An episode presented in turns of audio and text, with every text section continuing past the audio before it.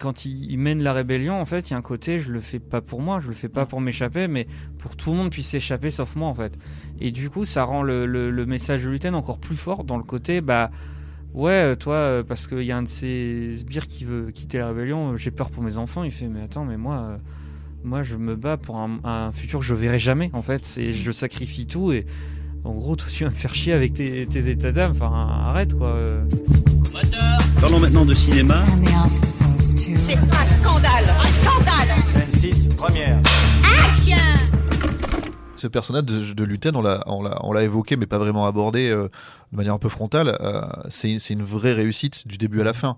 C'est-à-dire que c'est quelqu'un qui fait un vrai double jeu avec une perruque, un, limite un dentier. Mmh. On le voit, l'accent est mis sur ses changements d'expression euh, hors champ en tournant la tête, histoire de. Voilà, il est donc soit ce leader inconnu, l'axe de, la, de la rébellion, et le mot est, pas gratuit, hein, je pense, en l'occurrence. Et, et, de l'autre côté, euh, une espèce de, de... ça m'a rappelé un peu Batman et Bruce Wayne, le Bruce Wayne de Nolan, où euh, quand euh, Batman et Bruce Wayne, il se fait passer pour un, playboy. c'est un peu vulgaire. un peu vulgaire, ouais, voilà.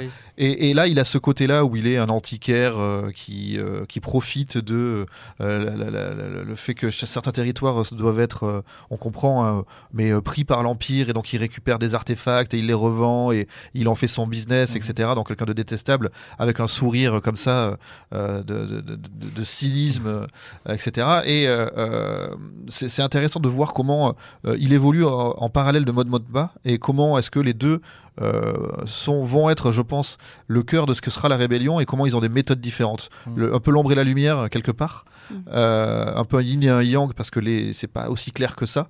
Et, euh, et, on voit très bien la philosophie dans Luten de ce qui nous avait été présenté dans, dans Andorre, dans Rogue One de Andorre.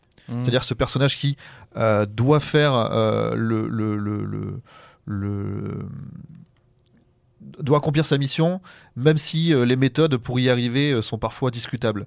Et en ça, euh, le personnage de So Guerrera, qu'on a vu aussi apparaître, va être aussi, je pense, une sorte de mentor peut-être pour, pour Cassian. Je trouve que Luton aussi a un vrai parallèle avec Palpatine. Déjà dans sa présentation, dans le fait que voilà, il est très très sombre et tout ça, le fait qu'il joue un double jeu aussi, parce que Palpatine il joue aussi un double jeu. Et, et, ce parallèle est plutôt intéressant parce que ça révèle que finalement il n'y a pas vraiment de, de méchant ou de gentil en fait. C'est que c'est beaucoup beaucoup plus compliqué que ça.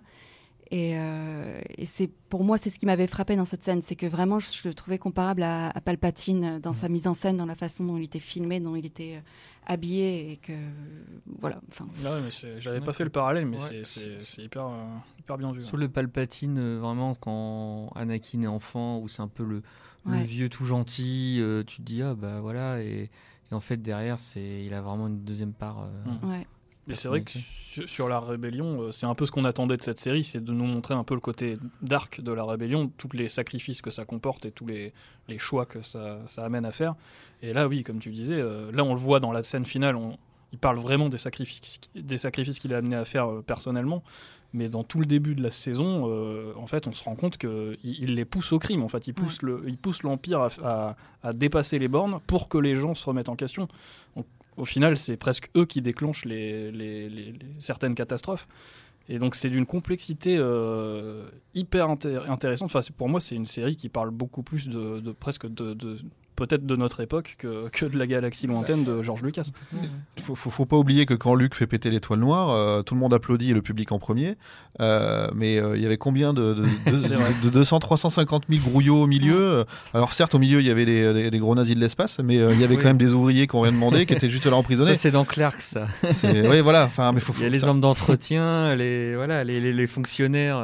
Les prisonniers, les tout, tout le monde. Donc, bah, c'est ce que j'allais dire, c'est que la série, plus que jamais elle, elle, montre contre être un résistant et un terroriste, il n'y a qu'un pas en fait. Mm.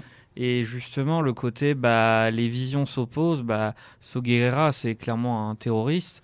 Et Mon Motma, c'est celle qui dit, bah, moi, mon socle, c'est la politique. Et peut-être que si par la politique, on parvient à, remettre le système sur les bons rails, bon, bah, a priori, ça ne marchera pas de cette façon. Mais c'est de se dire, voilà, chacun prend les armes à sa manière, en fait et que la réunion de tous ces personnages va, mener à quelque chose.